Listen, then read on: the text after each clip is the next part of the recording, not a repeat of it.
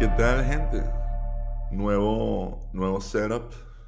Todo esto gracias, gracias a mí y a los patrons que me han dado como que una, una nueva, source of income. Gracias a todos los que se unieron. De verdad se siente súper bien tener gente que economically supports this podcast. Tenemos como que nuevo brazo, porque el otro brazo estaba viejito. También compré como que un software para poder grabar directamente desde el iPhone que tiene una cámara arrechísima. Y, y en general también se vienen cosas buenas. Este episodio quería que fuera como que un poco especial ah, porque es la salsa secreta de Joe Rogan. Y es un episodio que siento que de verdad quería hacer. Como que un podcast hablando de otro podcast. Y sé que a veces siento que, que es un arma de doble filo. Decir que uno escucha ese carajo. Porque hoy en día tenemos como que toda una economía de lo que es ser influencer. Que hay un, hay un newsletter, esto es una pequeña tangente. Hay una newsletter de Jason Parkin, autor de John Dice at the.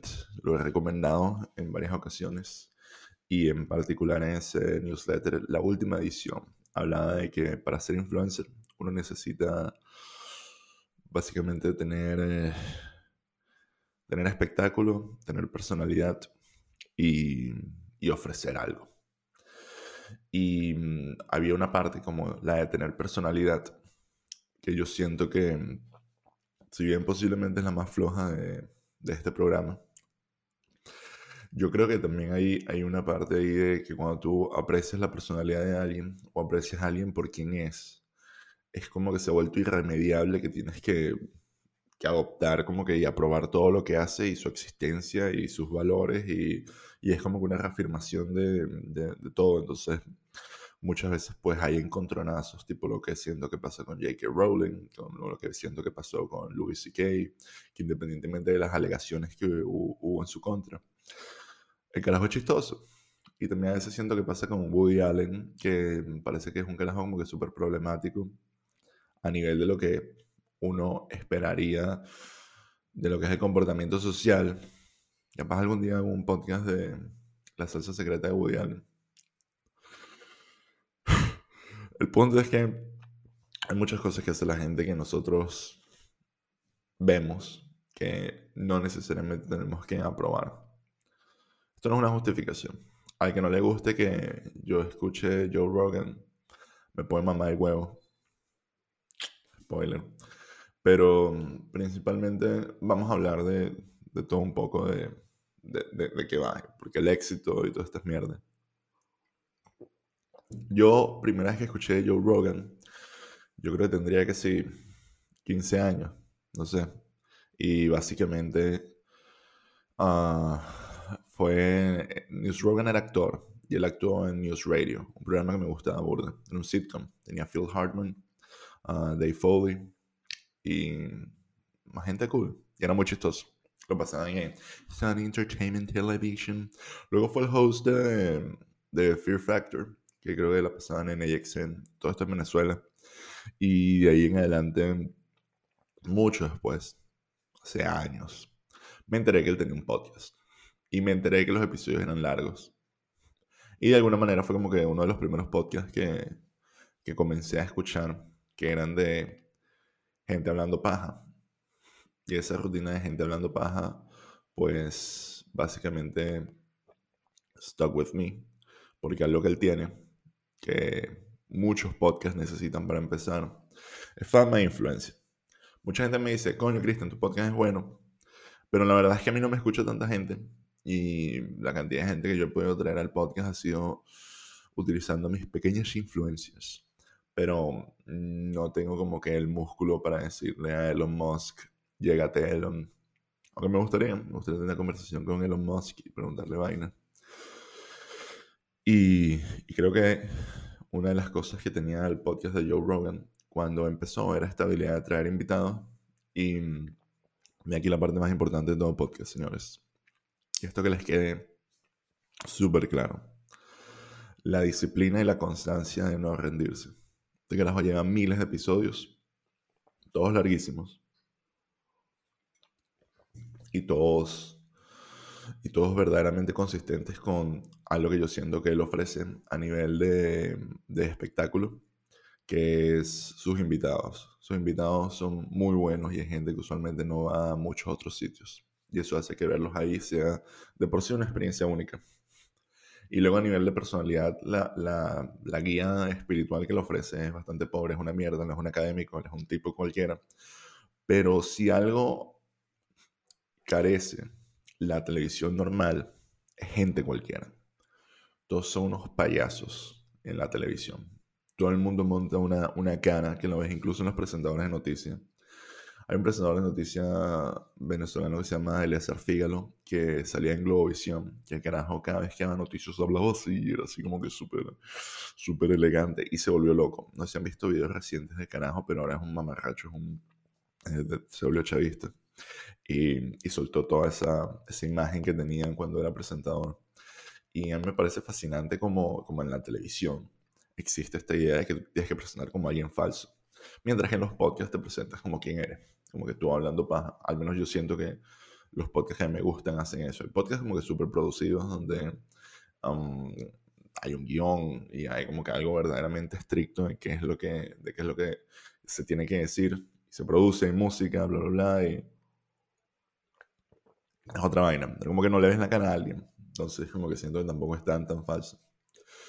Y el podcast de carajo no es así, es un podcast con muchísima, muchísima muchísima honestidad, muchísima curiosidad y, y, con un tipo de inteligencia que de verdad hace, hace que sus invitados se expresen, se sientan libres, se droguen, fumen y siento que es de alguna manera una propuesta como que bastante única, unido con todo el tema del Mixed Martial Arts y como el UFC tuvo un boom gigantesco, pues el podcast pudo capitalizar en, generar una audiencia, una audiencia increíble. Y de ahí en adelante, los canales de distribución de un podcast, sea por RCS, por plataformas como Apple Podcasts, Google Podcasts, Spotify, hizo que poco a poco él, él fuera tomando como una relevancia cultural. Y y además de ser eso, como que alguien que siempre presenta el, el mismo podcast. Eso siempre es algo que a mí me, me fascina. O sea, me fascina como tú ves ese podcast hoy o lo ves hace tres años y a diferencia de que no para de hablar paja de coronavirus, que es algo que odio, em, es, es, lo mismo. O sea, esencialmente es como que la misma, la misma propuesta de valor. Y esa constancia, esa, esa, esa perfeccionar algo con esa disciplina, es una vaina que de verdad, y bueno, él también madurar y, crecer en ciertos aspectos, es una vaina que ha hecho que el podcast se vuelva el podcast más popular del mundo. Y, y obviamente eso tuvo como que un impacto a nivel de, de, su, de su, audiencia, de cómo, cómo, lo defienden, de cómo se presentan, de, de quién es él dentro de lo que es el espectro, la discusión política americana, que es una discusión completamente desvirtuada y completamente demente. Y en su origen este era un podcast de una naturaleza conspiranoica, una naturaleza de hablar de drogas, de hablar de muchas vainas, y, y casi all over the place. Es un, si fuera a hacer un documental del podcast de Joe Rogan, sería como que al final este es literal un tipo hablando con, con sus amigos y gente que puede traer el estudio. Y esa es su vida. Hay un capítulo que Um, Kevin Smith, que es otro podcaster famoso, director de cine, ha dirigido películas como Mallrats, uh, Chasing Amy. Él fue para allá y le dijo, coño, yo quería que actores en un pedacito de mi película, pero mm, tu agente me dijo que no. Y Joe Rogan le dijo, marico, yo no hago más nada que no sé, el podcast, mis stand-ups, comedia y narrar UFC. Más nada. Él no sale en otros podcasts, él no sale a hacer cambios en películas, él no actúa, no le gusta. Está completamente enfocado en, en su vaina. Y es un nivel de entrega, es como un nivel de compromiso que yo siento que no solamente todos admiramos, sino que ha permitido calar como que en, en, la conversación del momento. Siempre que pasa algo interesante, él tiene un invitado que, para bien o para mal, va a hablar de eso y va a tener un, un comentario. Y yo creo que es ahí donde está el género un poco de los podcasts, en lo que es la soledad moderna, que a los hombres nos encanta escuchar a otro tipo hablar. Y de la misma manera, a los hombres nos encanta estar de acuerdo con, con otro o más carajos. So hear me out en los últimos 10 o 15 años siempre está esta idea de el hombre, ¿sabes? Como que, ¿cómo lo pongo? El hombre tiene que mejorar. El hombre es una mierda. Pero cada vez que hay alguien que trata de venderse un poco como esa persona, ni siquiera quiere venderse, pero yo siento que yo no se vende así, como que cada vez que hay alguien que se vuelve una especie de mini role model para todos los cabeza huecas del mundo, como de alguna forma pasó con, Joe, hay como que, verga, muchas preguntas. Tipo, la gente, tipo, ¿por qué este hecho un huevón? Este hecho no es. Cuando salió mm, Jordan Peterson, que no, no, no estoy diciendo que sea santo de la devoción de nadie. Bueno, sí, un coñazo de gente santo de su devoción. Cuando él salió, era como que, miren chicos, yo voy a arreglar a los hombres y tenía como unas ideas súper conservadoras, pero hasta cierto punto sus bases eran psicología bastante sencilla. Vainas tan sencillas como arregla tu cuarto, que se volvió casi un meme, pero al mismo tiempo es como, mágico. la cantidad de gente que yo conozco que necesita que le digan que arregle su cuarto y que nadie se lo dice es bastante grande. Y a veces la, la cantidad de gente que necesita sentarse, escuchar a otra persona, tener como que unas opiniones un poco diferentes para cuestionar las suyas, también están ahí. Y yo creo que el grueso de, la gente que escucha este carajo no necesariamente está ciegamente de acuerdo con, con él, tanto Peterson como, como Joe Rogan. Pero en el caso de Joe Rogan, su, sus orígenes, este es un carajo que había una época de su podcast donde él no estaba como que súper convencido que el aterrizaje en la luna había existido.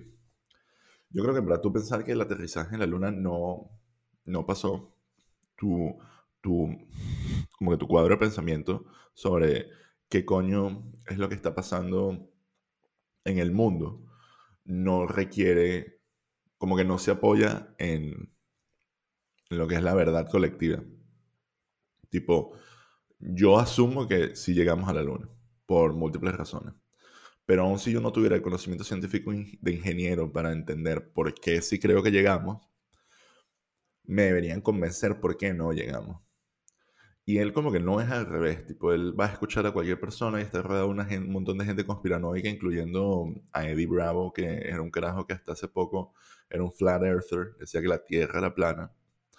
Y, o Alex Jones, que uno de los mejores episodios de Joe Rogan para mí, que me pareció una especie de, de propuesta verdadera de qué coño es el potencial máximo un podcast, es él con Alexion y Eddie Bravo hablando de conspiraciones y yo diciendo esto no puede ser verdad. O sea, no puede ser que haya gente. O sea, este podcast me, me trajo a un mundo de gente que piensa tan diferente a mí que ellos ven la realidad pensando que hay, hay elfos que son los que controlan el gobierno de los Estados Unidos. Y mil mierdas de ese estilo en fin, todo este, todo este punto de escuchar a, hombres hablar, a tipos hablar, es, en mi opinión, es como que verdaderamente masculino. Y yo siento que en parte es como que, una, es, como que esta búsqueda de aprobación, de, de guía de, y de corregir estos daddy issues que casi que todos los hombres tienen.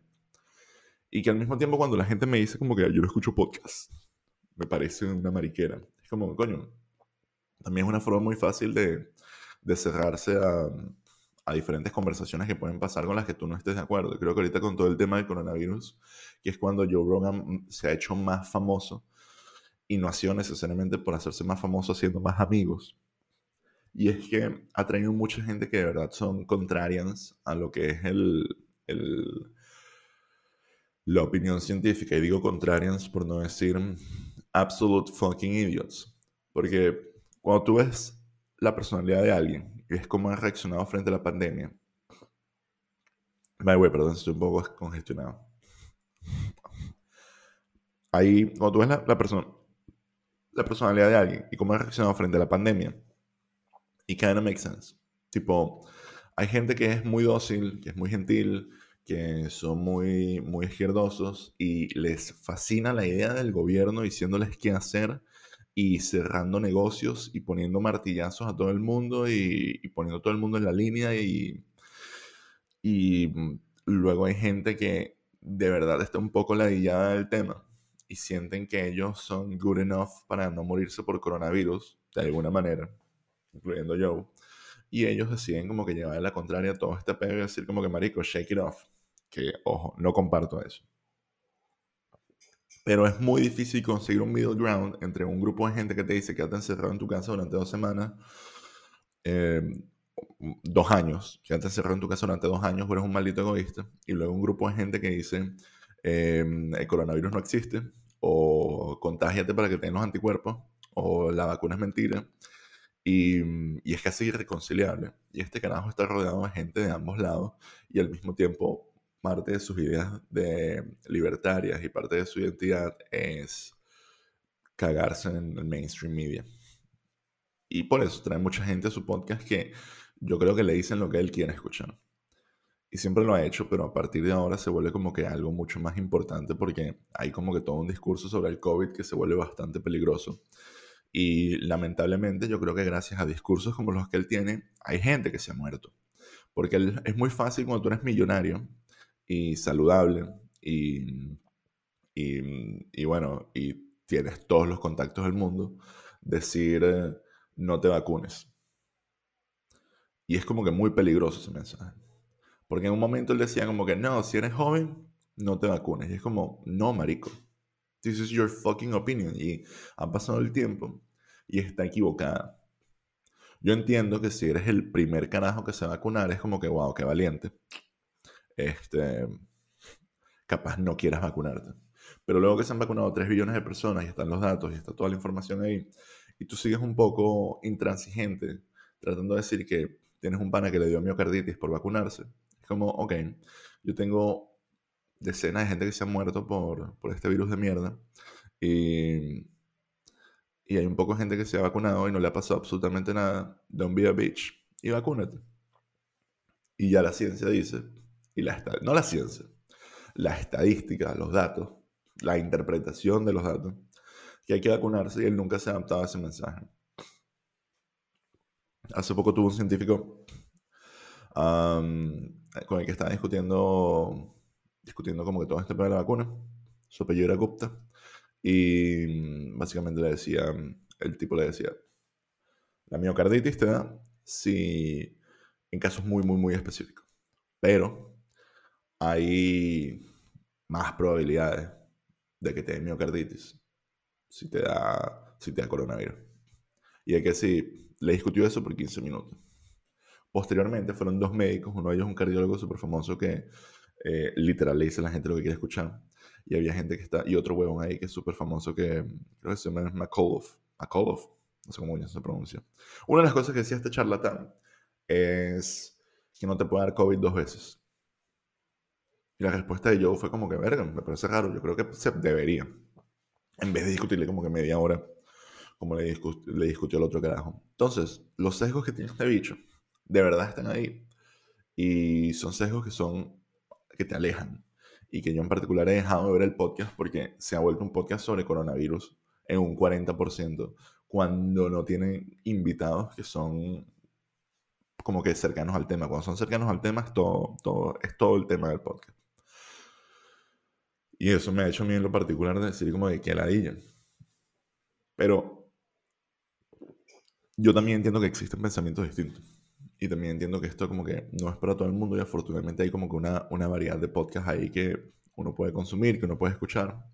Y en lo particular, eventualmente yo me imagino que por cómo es la naturaleza de su discurso, él se encauzará de nuevo una vez que baje el tema del coronavirus. Porque yo siento que ahorita el tema de las restricciones va a tomar una especie de vuelco porque, porque bueno, ya van dos años, van dos años y a pesar de que haya gente como que muy, muy disciplinada en su idea de que queremos llegar a un zero COVID, esa no va a ser la realidad y al mismo tiempo hay mucha gente que está ya ladillada, que no se quieren vacunar más, que no quieren más medidas, que están hartos de una máscara, que están hartos que les pidan vainas para viajar. Y, y bueno, yo creo que volverá a ser el podcast de acto. Ahora bien, al hablar de, Joe Rogan, uno no solamente puede hablar de ese podcast, sino de los podcasts en general y cuál es el lugar que de verdad ocupan. Y ocupan como que te acompañan en la rutina. O sea, lo que tienen buenos estos podcasts, que hacen que sean tan cool, es que se vuelven como que parte de tu vida social. Es una forma de refrescar lo que son un montón de tareas monótonas de todos estos trabajos que nosotros tenemos que casi que se están automatizando. Y poco a poco estamos cada vez tratando de inyectar más información en nuestras vidas mientras hacemos estas mierdas que, que bueno, que nos, nos quitan el alma. Sea conducir, hacer commute, sea lavar los platos, sea hacer ejercicio. En lo particular yo comencé a, usar, a escuchar de podcast cuando comencé a ir más y más seguido al, al, gimnasio y en vez de ponerme música, comencé a escuchar podcast y eso me generó un espacio de cinco horas a la semana o más, donde podía escuchar, eh, donde tenía como que este real estate de información y decidí invertirlo en podcasts, audiolibros y, y, fui creciendo. Fui creciendo como que mi, mi, portafolio de cosas que quería, que quería consumir. Es difícil cuando se habla de podcast no hablar como que de contenido, porque no se siente como un arte, y definitivamente no creo que sea un arte. Y va un poco lo que decía al principio de, de la, del espectáculo, de la personalidad, como que de, qué, es lo que uno, qué es lo que uno ofrece y en qué medidas eso, eso se ofrece. Y a mí en particular, cuando hablamos de que algo es contenido, es muy vacío. Es como, ¿qué, what am I getting out of this? Contenido es casi que decir data. E incluso ni siquiera es data, porque data es como que información. Entonces, como el contenido ni siquiera, es como que incluso una visión más vacía. Como que yo, yo trato de verlo como que es un tipo de, de no sé, de, de, de, conexión. Como que tú conectas con, con un creador. Es que incluso la frase creador no me gusta porque yo sí siento que la gente de verdad tiene como que buscar de especializarse en cosas y tener proyectos específicos y que luego, si bien tú tienes una reputación que estás construyendo, el que, el que tú asocies todo con con algo, como que no es verdaderamente portable, ¿sabes? Que Joe Rogan haga bien un podcast y narre bien MMA no significa que él pueda hacer que sea un buen, una buena bebida energética. La única persona que puede hacer una buena bebida energética y un buen tequila y un buen y una buena película de acción es La Roca. Saludos a mi amigo La Roca. Saludos, Dwayne.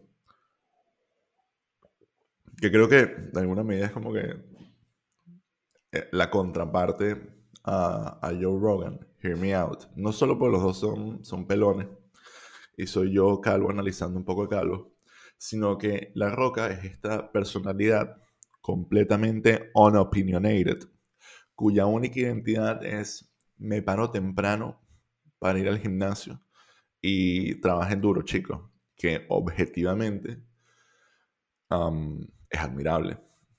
Early, early, early bird right here.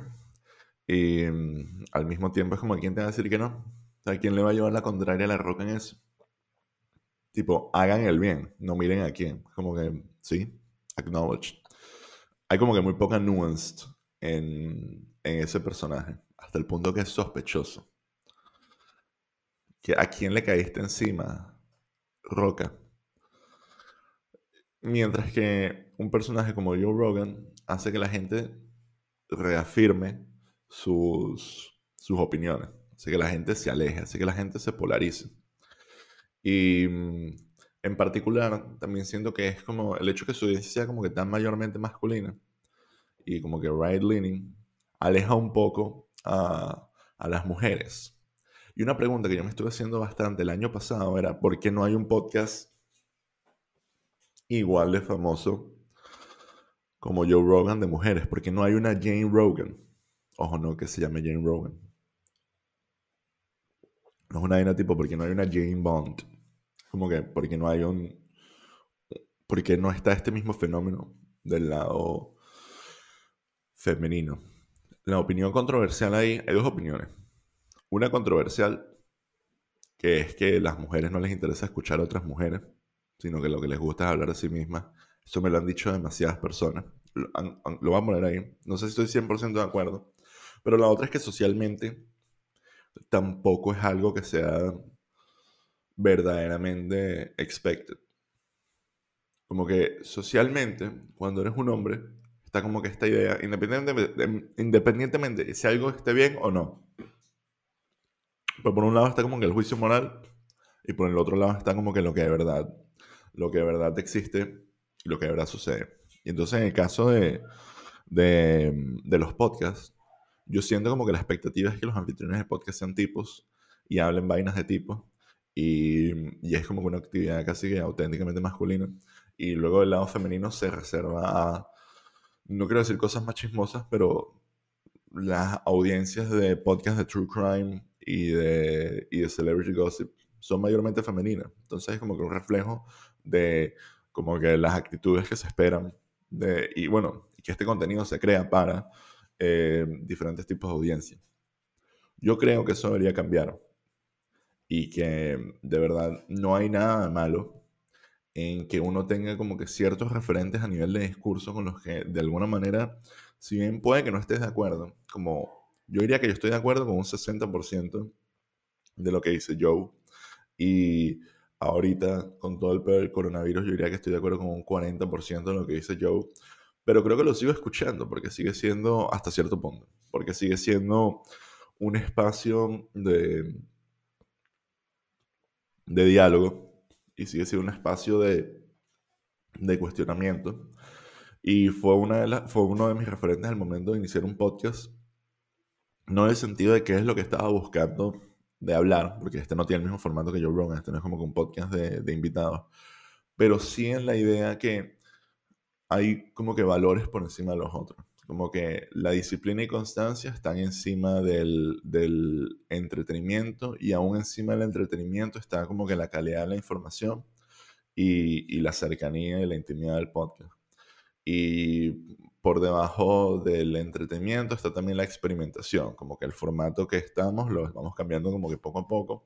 Y son, y son cosas así que fueron las que, las que me han ido motivando a, a, poco a poco tratar de encontrar como que los temas, de qué hablar y, y, y es como con un referente de qué cosas hacer, no qué cosas pensar, porque es eso, es como que parte de, la salsa secreta de, de, Joe Rogan, ya para darle un cierre a esto, para mí una, un ingrediente es la disciplina, pero el otro es la habilidad de poder al menos tener una conversación donde tú tienes unos, unos principios y unos fundamentos, como que unos fundamentos filosóficos bastante fuertes, pero tratas no de encontrar un middle ground, sino de explorar qué es lo que la otra está pensando, la otra persona está pensando, por qué.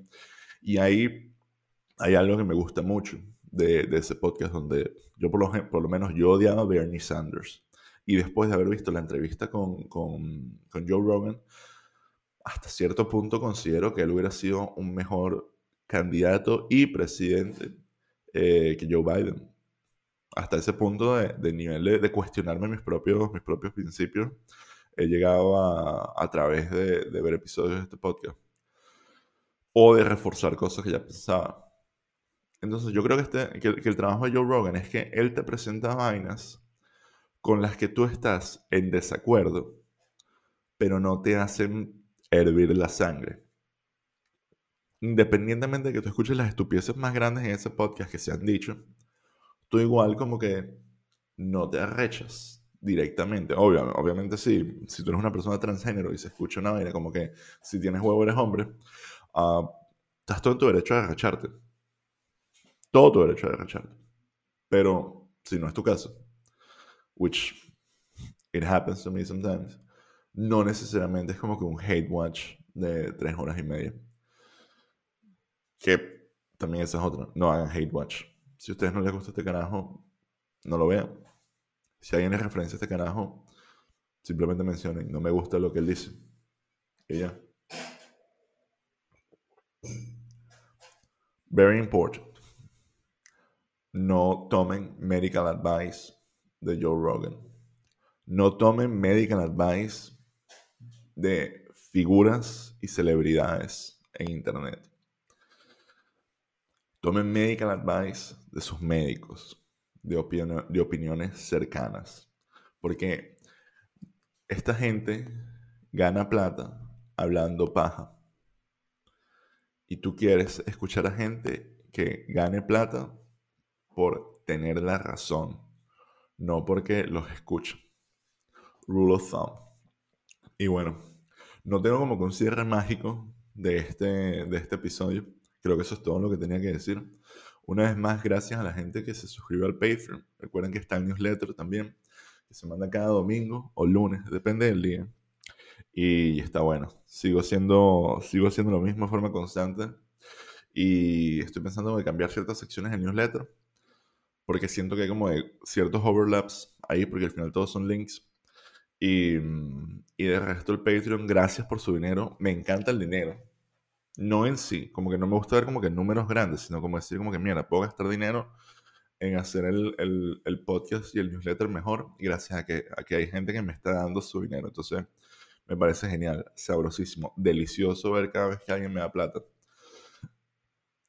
Suscríbanse y nos vemos la próxima.